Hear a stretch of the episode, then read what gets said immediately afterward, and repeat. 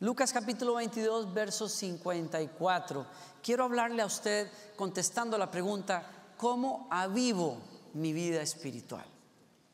Y en ese sentido, Pedro en la Biblia, continuando un poquito con la historia que tiene que ver con la muerte y resurrección de Jesucristo, Pedro es una persona que nos enseña lo que es vital en la vida.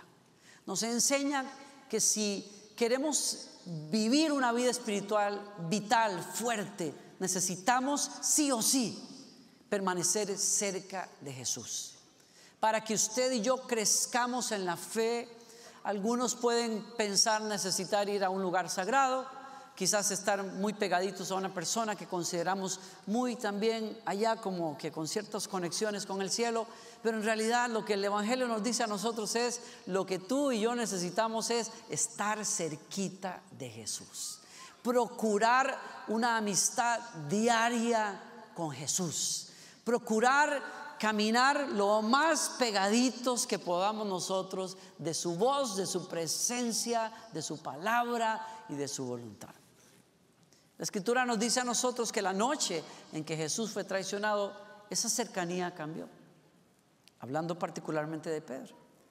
Entonces dice, arrestaron a Jesús y lo llevaron a la casa del jefe de los sacerdotes y Pedro lo seguía de lejos. Usted sabe que en el momento en que a Jesús lo quieren apresar, Pedro es el único, y hay que darle ese crédito, es el único que valientemente trata de defender a su maestro, como lo había dicho durante la cena. Y entonces nadie sabe, yo no entiendo de dónde tiene una espada, una espada corta aparentemente, y entonces se lanza sobre un sirviente del sacerdote y bueno, con tan buena suerte que, simplemente le corta la oreja. O sea, mm, si uno se pone a explicar cómo fue la cosa de que se lance para defender al Señor y que solamente le corte la oreja, la verdad, la verdad es que las intenciones eran más macabras que esas. O sea, la verdad, porque nadie se va a poner a calcular en un momento de tensión de esas, decir, préstame la orejita un momentito, que tengo que hacer algo. No, realmente el tipo se lanzó con toda la mala intención de hacerle mucho daño. Y no entiendo cómo, pero Malco se le zafa y se queda con la oreja en la mano, ¿no? Y Jesús le pone la mano, lo sana y le dice a Pedro, de manera quizás hasta severa, guarda la espada. Y le explica, tú no sabes que todo esto está en el plan de Dios. Y tú no sabes, no sabes tú que yo tengo ángeles que pueden defenderme en este momento. En otras palabras, Pedro, tu buena intención no puede detener lo que ya está escrito que va a suceder conmigo. Y Pedro, si yo me pusiera en los zapatos, en las sandalias de Pedro, yo diría, Pedro tiene que quedarse confundido. O sea, si este, si este, perdonen la palabra, dirían en algunos países, si este man no quiere que yo lo defienda, pues entonces, ¿qué hago yo? Mejor aquí es huyendo, ¿no? Aquí no queda nada que defender. Y entonces sale huyendo. Y, a partir de ese momento, esa noche, Pedro lo sigue porque él quiere a Jesús, ¿no? Él ama a Jesús, él sabe quién es Jesús, pero lo sigue de lejos.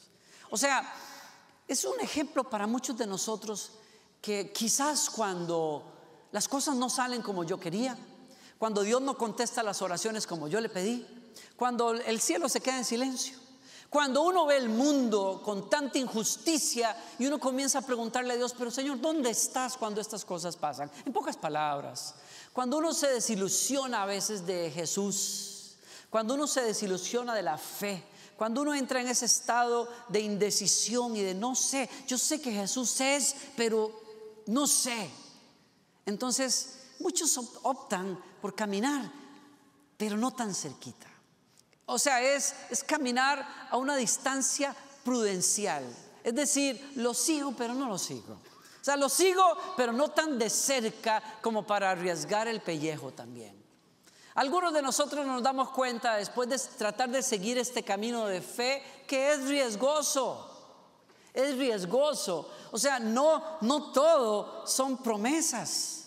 No todo son cosas que vas a recibir el camino de Jesús es un camino en donde tienes que poner la vida literalmente. Se quedaron muy callados, pero yo sé que están pensando en esto.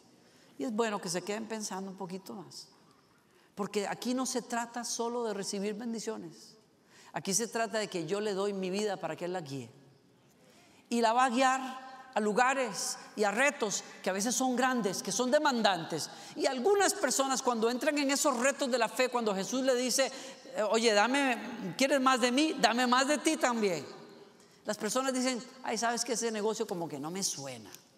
Vamos a caminar de lejos. O sea, te sigo, pero no te sigo. Te observo, te, te, te voy a obedecer, pero me voy a contener un poquito. Y ahí está Pedro la noche de la traición. Cuando uno camina no tan de cerca de Jesús, el alma sí o sí se enfría. Porque si hay una cosa que Jesús hace con el, alma, el, ser interno de los seres humanos, es que le da paz y le da reposo y le da calor espiritual al alma. Y todos esos anhelos que la gente antes contestaba o trataba de llenar con cosas triviales, con cosas de la carne y del mundo, ahora hay una llenura que solo Jesús puede traer y que no puede obviarse. Es un calor espiritual que nos sostiene. Pero cuando uno comienza a caminar a la distancia, cuando uno cambia su compromiso, y entonces se queda a la distancia, el alma se enfría. La fe se enfría. Y cuando la fe se enfría, sí o sí tú vas a buscar con qué calentarla. Pero ya no la quieres calentar cerca de Jesús. Vas a buscar calentar tu alma con algo. Y le pasó a Pedro. Y entonces cuando él se acerca a calentarse en esa noche terrible de traición y de tortura para Jesús, pues tiene que acercarse a un lugar que lo deja muy mal parado a una fogata peligrosa, digo yo. Así la llamé yo mientras estaba leyendo por ahí el Evangelio. Se nos dice por ahí que en medio, allí en medio del patio, encendieron una fogata y se sentaron alrededor de ella. Y Pedro también se sentó con ellos. Pedro se atrevió a ir al patio en donde a Jesús lo estaban, lo estaban interrogando y se quedó allí. Y como era eh, época de frío, pues tuvieron que acercarse, inventar una fogata. Y cuando este hombre alejado de Jesús, se cerquita, pero no tan cerquita, siente frío, entonces se acerca a la fogata. Y en la fogata se encuentra dos cosas que pasan con el alma y con la fe cuando usted pierde su devoción, cuando usted pierde su compromiso a Dios. Lo primero es que cuando uno se acerca a fuegos peligrosos como esos, uno tiende a acercarse a personas equivocadas. Antes frecuentabas a Jesús, pero cuando Jesús no está cerca, frecuentas a otras personas. Y a veces esas otras personas que tú frecuentas son personas que no celebran tu fe. Son personas que no aplauden tu fe. Son personas que van a criticar tu fe. Son personas que van a minar tu fe son personas que van a cuestionarte, son personas que van a abandonarte en tus dudas. Son personas que van a quererte comprometer para que dejes esa fe. Y eso fue lo que pasó con Pedro. Y cuando él se acerca a esa fogata, al no estar cerca de Jesús, ¿qué pasa? Que varias personas lo vieron y comenzaron a levantar la voz y a acusarlo. Este era uno de ellos. Yo lo vi, tiene toda la pinta, es más, se viste igualito que él. Y ahí, ahí cerquita a Jesús lo están abofeteando, a Jesús lo están golpeando, a Jesús lo están humillando. Y Pedro, claro, Pedro no quiere eso. Pedro lo que quiere es, quiero estar cerquita, pero no tan cerquita de esos golpes. Y lo exponen. Y se queda el tipo frío y queriendo esconderse, se da cuenta de que está en compañía de personas equivocadas. Personas que buscan otros deseos que no son los de Dios. Cuando, es que e, ese es mi punto hoy. Qué tremendo cuando una persona ha conocido de Dios, pero suelta ese compromiso, comienza a andar con amiguitos que no son tan amiguitos. Y esas personas en vez de aplaudirte, te van a acusar. Esas personas en vez de aplaudir tu fe y, avivar tu fe, te van a dejar vulnerable. Y esa es mi pregunta hoy, quizás para mí mismo y para usted. ¿Quiere usted avivar su fe? ¿Quiere usted avivar su vida espiritual? ¿Por qué está andando con personas que no le convienen? ¿Por qué te estás acercando a fogatas peligrosas? ¿Por qué te sientas en lugares donde no es bueno sentarse? El salmista decía, dichosos todos aquellos que no siguen el consejo de los malvados, ni se detienen en la senda de los pecadores, ni cultivan la amistad de los blasfemos, sino que se deleitan en la ley del Señor, la meditan día y noche. Yo me doy cuenta de una cosa, la vida espiritual tiene mucho que ver con quién yo comparto la vida. La vida espiritual se fundamenta, no se puede fundamentar en una visita semanal a una iglesia. Yo lo quiero felicitar a usted si usted está aquí hoy y yo le, le, encomiendo que siga viniendo y que traiga amigos porque hay mucha gente que necesita del Señor. Y aquí buscamos del Señor. Pero oiga,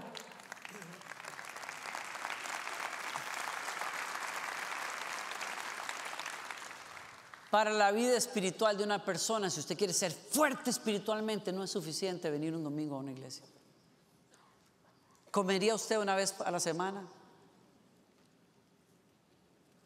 Adolescentes y jóvenes que están aquí, ¿podrían desarrollarse ustedes con todo lo que quieren hacer comiendo una vez a la semana? Abriendo la Biblia una vez a la semana? ¿Hablando con Dios una vez a la semana? Ya usted sabe cuál es la respuesta, imposible.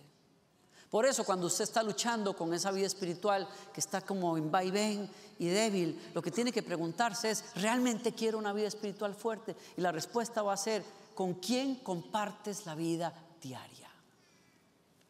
Muchos de nosotros que somos padres queremos que nuestros jóvenes tengan una, una vida llena de fe, pero hay que aceptar la realidad.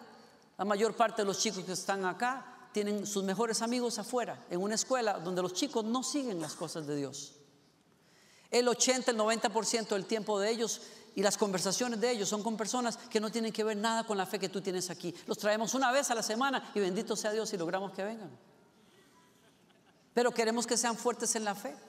Y la verdad es que el 60 o el más por ciento de ellos se van a apartar de las cosas de Dios en, el lapso en que salgan de high school y vayan a la universidad. ¿Por qué? Porque será el único espacio en que sus padres no estarán allí y ellos tomarán sus propias decisiones para seguir con personas, el consejo y el diálogo de personas que no tienen ningún interés en su fe. Y eso es lo que está pasando quizás contigo. O sea, la vida espiritual tiene que ver mucho con dónde yo me siento a nutrirme. Eso fue lo que le pasó a Pedro. No tengo a Jesús cerca, necesito calor y se junta con qué bichos se juntó, con qué clase de pintas se fue a juntar Pedro, que nomás lo vieron y dijeron, ay, tú eres, tú eres de los que están huyendo, sí, pero tú eres uno de ellos. La acusación, la culpa, la exposición, la vulnerabilidad. Yo no puedo crecer en la vida espiritual juntándome todo el tiempo con gente que no comparte lo que yo estoy buscando. Yo necesito encontrar maneras. Yo lo felicito otra vez si usted está aquí, pero yo necesito, si quiero crecer, encontrar maneras de compartir la vida con personas que están buscando el reino de Dios y su justicia. Hay que buscar dónde servir. Hay que buscar un grupo en una casa donde se haga un poquito más que simplemente conversar. Necesitamos relacionarnos como cristianos, apoyarnos, aplaudirnos, orar, llorar los unos por los otros y luego ver cómo Dios hace cosas grandes en nuestras vidas. Así se crece espiritualmente. Esa es la realidad. Así es que Pedro se ve expuesto. Una criada lo vio sentado a la lumbre lo miró detenidamente y dijo, este estaba con él. Y como una hora más tarde, otro lo acusó, seguro que este estaba con él. Miren, es Galileo, tiene toda la pinta de esos locos que andan por ahí. Lo que sigue, miren, présteme su atención, lo que sigue después de que tú convives con gente equivocada es que niegues tu fe. Vuelvo a decirlo. Júntate con la gente equivocada. Y lo que sigue es que niegues tu fe. El resto de la historia usted lo conoce. Cuando nosotros nos acercamos a fuegos extraños a tratar de nutrir el alma, probablemente busquemos compañía equivocada y la compañía equivocada va a exponer nuestra fe, va a acusarnos, va a dejarnos vulnerables para que neguemos nuestra fe. Pastor, usted está diciéndonos, construyámonos un residencial aquí en Houston donde todos los cristianos nos vayamos a vivir y pongamos unas cercas para que nadie entre. No, no, no, no, no se equivoque. Es una irrealidad. Los que han intentado hacer ese tipo de cosas no paran muy bien. Ese tipo de culto y de secta, como lo llaman algunos, no paran muy bien. No, señores, usted tiene que vivir la vida de todo el mundo, pero usted tiene que saber a quiénes escoge para compartir la vida. Eso es muy distinto. Y usted tiene que saber, estoy diciendo dos cosas. Vida espiritual fuerte tiene que ver con saber escoger con quién comparto la vida. Y dos, saber a dónde me voy a sentar a nutrir mi espíritu. Si usted lo nutre con música que no sirve para nada, si usted nutre su necesidad con televisión hasta largas horas, viendo porquerías en televisión, es probable que usted no llegue a ninguna parte. Si usted bebe la trivialidad del mundo a través de las redes sociales y a través de su teléfono, hasta el cansancio, es probable que usted no crezca espiritualmente. Usted tiene que saber a dónde se va a sentar a comer y qué va a comer. Porque su alma va a tener hambre sí o sí. El punto es a dónde usted se sienta a comer. Siéntese a comer buenos libros Siéntese a aprender a estudiar la Biblia. Siéntese a orar con otras personas. Venga a adorar con alguien más. Vaya si no quiere adorar aquí, vaya y trabaje afuera y ayude a las personas en su comunidad. Que la iglesia tiene mucho de eso. En fin, mi punto es, siéntese en una mesa con gente y comparta, ríase, goce, invoque el nombre de Dios, coma rico, haga una buena vida con gente que vale la pena compartir la vida, ¿no? Nútrase. Nútrase en su espíritu. ¿No? Y entonces, justo en ese momento, cuando él niega al Señor, dice la escritura, Simón, iba a adelantarme, pero porque quiero, quiero avanzar a lo que quiero. La escritura dice que en ese momento en que Simón Pedro negó al Señor, el Señor se volvió y lo miró directamente a Pedro. Y entonces Pedro se acordó de lo que el Señor le había dicho. Hoy mismo, antes de que el gallo cante, me negarás tres veces. Yo quiero que se tenga un minuto aquí a pensar en esto solamente. Y es, qué increíble. Justo en el momento más vulnerable, cuando con maldiciones, dijo Pedro, no conozco a ese hombre. En ese instante el gallo canta. Y en ese instante Jesús que está siendo enjuiciado y golpeado, se voltea a buscar a Pedro y su mirada atraviesa la fogata donde se estaba calentando para encontrar los ojos de un hombre que acaba de quedarse sin su fe. La escritura dice que salió de aquel lugar a llorar amargamente, pero mi punto es, donde yo quiero que usted me siga un segundo es, que tenía la mirada de Jesús. Si es el Jesús que muchos hemos seguido y predicado, ese Jesús hubiera dicho con sus ojos, así te quería agarrar, Pedro, es. Así que te agarré como yo quería. Te lo dije. ¿Ah? ¿Qué, qué, qué, me vas a defender? ¿Qué, qué? Te agarré. Ahí ahora vas a ver lo que te va a pasar. ¿no? Yo creo que no. Yo creo que ese maestro lo miró a él como nos ha mirado a muchos de nosotros.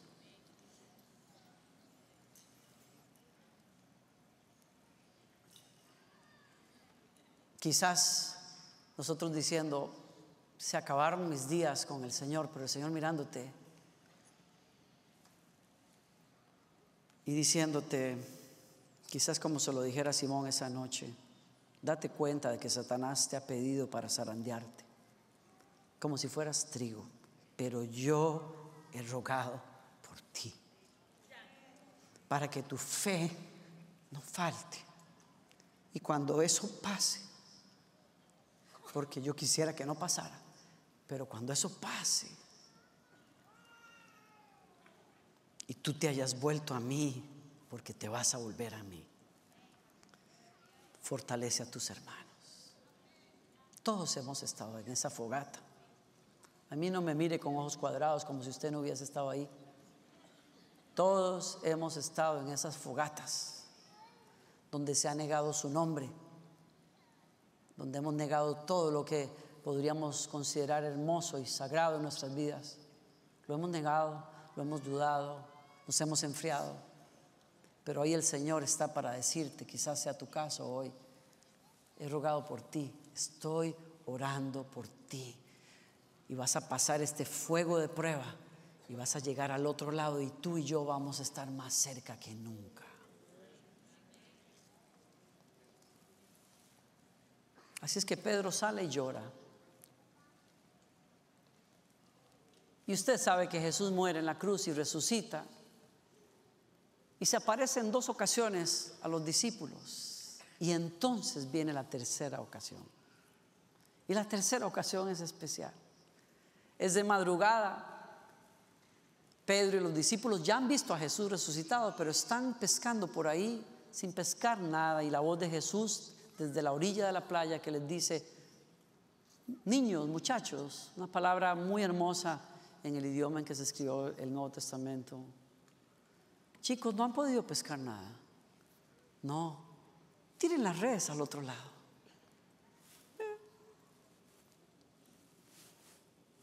Tiran al otro lado y se llenan de peces.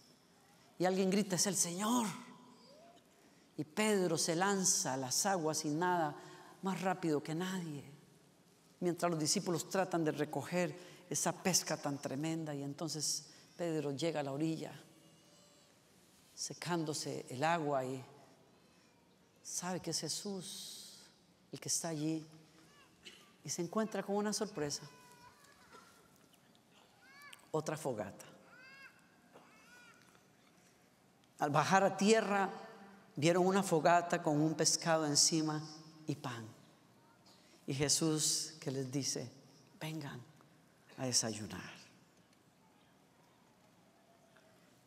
Y yo me doy cuenta que por, por los próximos minutos lo que pasa nos habla volúmenes a todos nosotros hoy. Esta palabra para terminar es para aquellos que han estado en fogatas equivocadas, en compañías equivocadas, calentándose donde no se puede calentar uno. Jesús te llama a la orilla otra vez. Y ese Jesús maravilloso que nos ama y nos conoce mejor que nadie, nos prepara una fogata, pero esta fogata es una fogata sagrada, que nos enseña a nosotros que necesitamos para la, vida espiritual, usted y yo necesitamos aprender a estar cerca del fuego de Dios. Y déjeme decirle una cosa. Yo me doy cuenta que para mí fue inevitable compartirle esta palabra a usted porque fue la palabra que el Señor me habló a mí hace una semana. Fuimos invitados por unos amigos muy queridos de nosotros de acá estar en su casa de campo, en las afueras de Houston. Y después de, comer, de pasar un buen tiempo con ellos, salimos al, al patio de la casa, que es el campo mismo. Y cuando ya era de noche, habían traído sillas y las pusieron alrededor de una fogata que ellos estaban haciendo. Yo no recuerdo la última vez que estuve alrededor de una fogata. No recuerdo. Para mí las fogatas son cosas de campamento de jóvenes. Los campamentos de jóvenes de mi iglesia, hace siglos. No hace tanto, pero hace unos años. O sea, yo no voy a campamentos de jóvenes más. Me han invitado a algunos, bueno, este año fuimos a un campamento de jóvenes, pero mi esposa y yo no pudimos quedarnos a, la fogata. Pero yo recuerdo esos momentos. Hay algo increíble en las fogatas. Hay algo, hay, hay algo que, cambia en la vida de una persona. Es como que los ritmos de la vida se detienen cuando alguien enciende una fogata. No sé si le pasa a usted. Si no le pasa, no diga nada. Pero a, mí me pasa. Y me detuve, como que el tiempo se detuvo. Y ahí en el silencio, mientras alguien agarraba una guitarra y comenzaba a cantar, yo escuchaba a mis amigos decir, y los veía con esa dedicación, trayendo hojas, trayendo papel porque no encendía, trayendo unas ramas secas, soplando, soplando, soplando. Se iban a la casa, hacían otras cosas, venían y otra vez soplaban. Y entonces otro de los chicos que estaban allí comenzó a buscar algo con que encender aquel fuego. Y después de un rato de intentar, intentar, claro, sin las cosas, sin, los artificios, ¿no? De los, de los combustibles, ¿no? Porque era una fogata de verdad, déjese cuentos.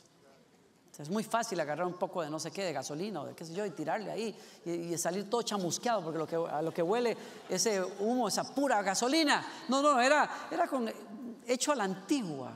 Y uno se da cuenta que estos dos amigos nuestros disfrutan ese, ese ambiente de fogatas, el tiempo que se toma, el amor, el amor, porque estábamos allí, nos querían atender hasta que el fuego agarró.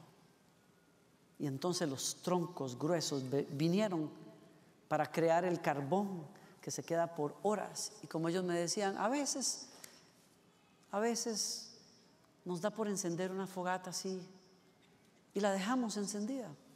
Tenemos las precauciones necesarias para que el fuego no se vaya a ninguna parte, pero nos vamos a dormir y el día siguiente, cuando venimos de recoger a los niños, en la tarde volvemos a sentarnos en la fogata y le echamos otra vez y el, y el fuego no se extingue, a veces son dos, tres días.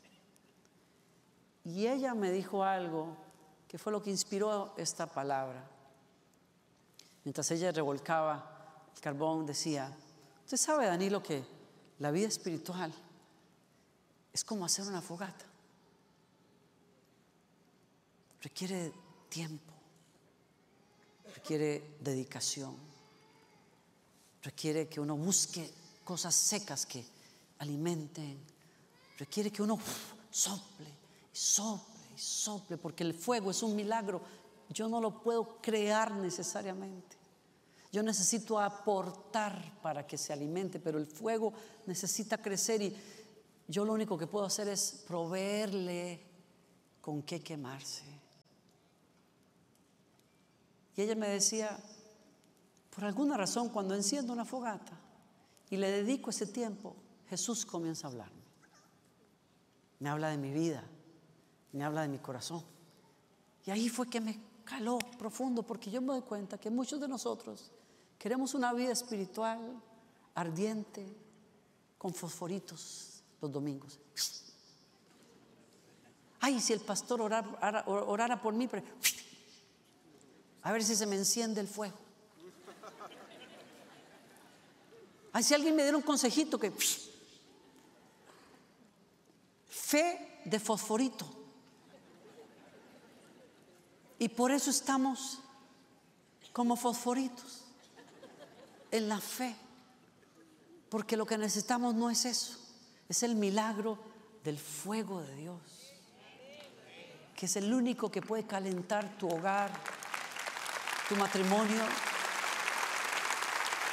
tu alma de joven. Porque si tú no lo calientas con el fuego de Dios, se va a calentar con otros fuegos y esos fuegos te consumen.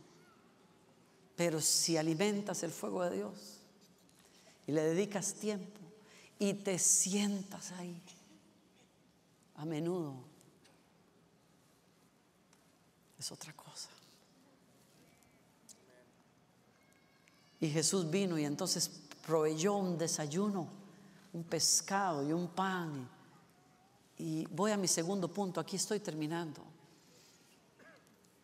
para una vida espiritual, para avivar tu vida espiritual necesitas el fuego de Dios, pero necesitas aprender la paciencia de crear una fogata, dedicación, la búsqueda de Dios. Segundo lugar, el aprender a comer con Jesús, el entender una cosa, lo que tú necesitas para tu liberación, para tu santificación, para esa liberación en tu casa, para ese rompimiento espiritual solo Jesús lo puede hacer y Él lo quiere hacer. Él es el que pone el pan y Él es el que pone el pescado para que comas. Y es como si le estuviera diciendo a los Pedros del siglo XXI, no importa lo que haya pasado atrás, lo que tú necesitas es no morirte de hambre. Yo soy el que te puedo dar el alimento de la vida. Detrás de ellos, mientras están comiendo ese pan y ese pescado, qué increíble es pensar que el desierto que Pedro podía ver atrás era el desierto donde Jesús unos años antes había multiplicado los panes y los peces para que la gente comiera. Como si Jesús estuviera diciéndonos a nosotros, tranquilo, mi hijo, lo que tú necesitas, yo lo puedo proveer. Pero necesitas volver a tener camaradería Y por último, una confrontación de amor es la que termina este, este cuadro. Y a la luz de esta fogata, lo que se da es Jesús diciéndole a Pedro tres veces, por cada vez que lo negó, Pedro, me amas. Hay una palabra en el idioma del Nuevo Testamento que Jesús usó, que es me, me agapeas o me agapas. Me amas con un amor ágape, con un amor sacrificial, con el amor con que hay que amar a Dios? Y la respuesta de Pedro fue, sí Señor, te quiero, te filo en el griego, como a un hermano, como a un amigo, alguien que uno quiere mucho. Segunda vez, Pedro, me haga paz o me agapeas. La conjunción la hace aquí su servidor, terrible, o sea, el profesor en griego del Nuevo Testamento. Y Pedro contesta, sí Señor, te filo, te quiero. Y tercera pregunta, entonces Pedro, solo me quieres. Y ahí.